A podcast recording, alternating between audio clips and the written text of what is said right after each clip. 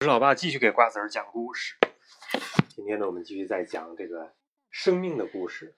上次讲到什么地方啦？哇哦，应该是讲到了三叶虫统治时代结束了，头足类的动物出现了，就是乌贼和章鱼这样的动物出现了。乌乌贼章章鱼这块儿讲过了，对呀、后来就出现了脊椎动物。对，出现脊椎动物之后呢，陆地上的植物就开始繁茂了，有各种大鱼、小鱼，然后呢又出现了两栖动物，就像今天的类似于这种青蛙这样的动物就开始出现了。后来山脉隆起，气候变冷，进入冰川时代。冰川时代结束之后，气候呢又变暖了。非常重要的一种动物就是什么呀？恐龙，恐龙。恐出现了占有世界最大的，对，它是个儿最大，当然了，大恐龙，你看这种比例，嗯，恐龙巨大，巨大个儿的，尤其是吃植物的恐龙。那这个时候呢，叫侏罗纪，有一个侏罗纪公园儿，就是说恐龙的。嗯对，恐龙是爬行动物，但是呢，嗯后来他们学会了飞，这样第一只鸟就出现了，就是翼龙。后来呢，山脉缓慢的上升，气候呢又逐渐从温暖变得寒冷了，浅海淹没了低洼地带，爬行类主宰着整个的陆地、海洋和天空。开花的植物在这一时期第一次现身了，以前都没有花，现在开始开花了。山脉呢继续上升，继续上升，继续上升，气候越来越冷，越来越冷。浅海退下去了，留下了沙漠。爬行动物家族中显赫一时的成员恐龙，一个一个的灭绝了。在地球上永远的就消失了。它们只能从博物馆陈列的化石上看到它们存在的痕迹。刷存在感就需要看化石了。嗯这个时候舞台变换了布景，曾经高耸的陆地现在变得低平，干冷的气候转为炎热、潮湿，又回来了，就变炎热了，变潮湿了。浓密的热带雨林覆盖了大部分的低洼地带。爬行动物家族中极少数的幸存者，如今只扮演着次要的角色。鸟类和哺乳类动物接任了主角的位置。哺乳类动物不生蛋，而是直接产下幼崽儿，并且照顾它们直到能独立生活。鸟类和哺乳类都是恒温动物，其余的是变温动物，嗯像蛇呀、青蛙都属于变温动物。人是什么动物啊？恒温动物，就是它的身体的温度也是哺乳动物，是恒定的。对，不不会，如果太高了就发烧，低了就有问题了，是吧？对，比就比如说，我们也是哺乳动物。比如说，你妈妈生下你来，你不是一个蛋，你对就是一个小嗯，嗯，小宝宝，小猫咪。火小猫咪也是哺乳动物。嗯，火山开始喷发了，山脉又重新隆起，气候又变冷变干了一些。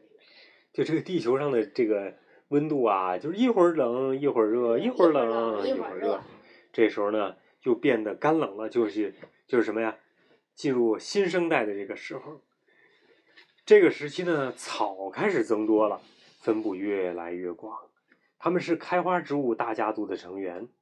哺乳动物不断探索生存方式，外形呢也随着发生了演变，以致在今天某些哺乳动物身上很难看出它们先祖的模样，像这个古代的猪，啊、古代的犀牛，古代的虎，嗯、还有古代的马等等，都跟现在长得不太一样了，因为自然变化比较快，它们也在进化。山脉呢继续隆起，隆起，隆起，隆起，火山不断喷发，气候进一步变冷变干了，草地迅速蔓延，形成宽广的草原，代替了森林。吃植物的动物不仅以树叶为食，还吃某些种类的草。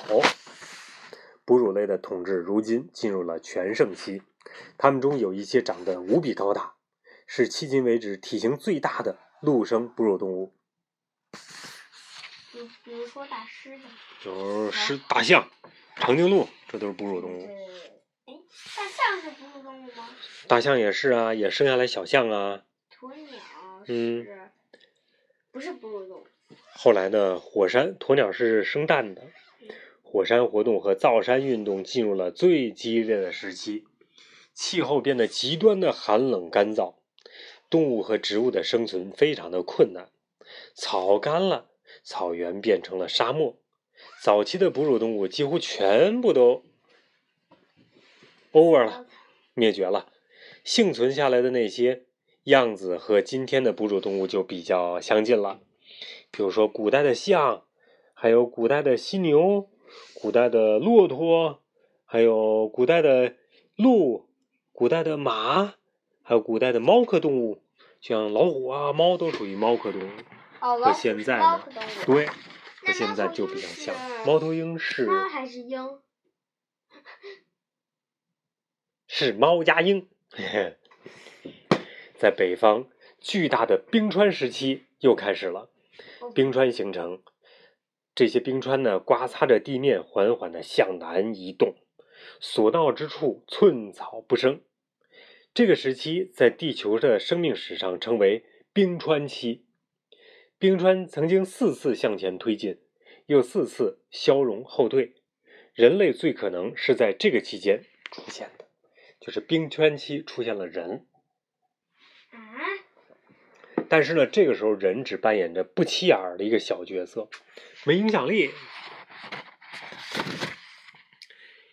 大约在两万五千年前，比起其他生命漫长的历史，人类的登场就像在昨天一样。史前的人类住在山洞里，并且学会了用火。他们用石块或者骨头制造工具和武器。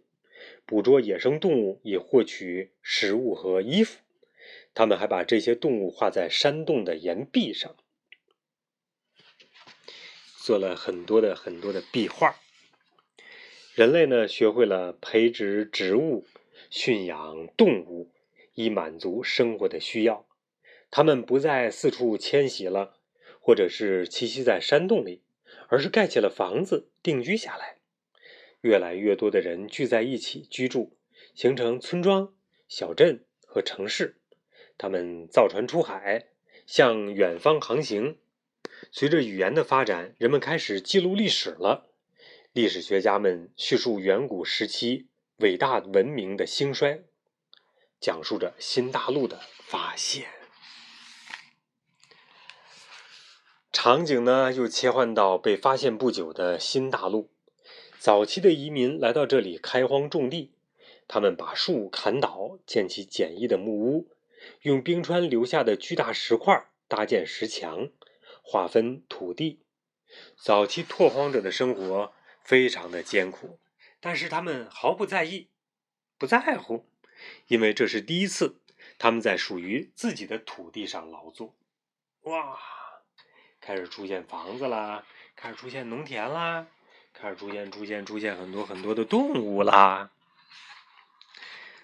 祖父们们还年轻的那个时代，我们的国家基本上是一个农业国。世界上大部分国家以前都是农业国，荒野之地被改造为肥沃的农场，农夫们努力工作着，依靠土地生活。他们一大早起来挤牛奶喂牲口，春天犁地播种，夏天浇水施肥。晾晒干草，秋天来了，收割庄稼，储备粮食，准备过冬了。这就是人类在近代的发展的情况。好了，今天的故事就讲到这里了，睡觉。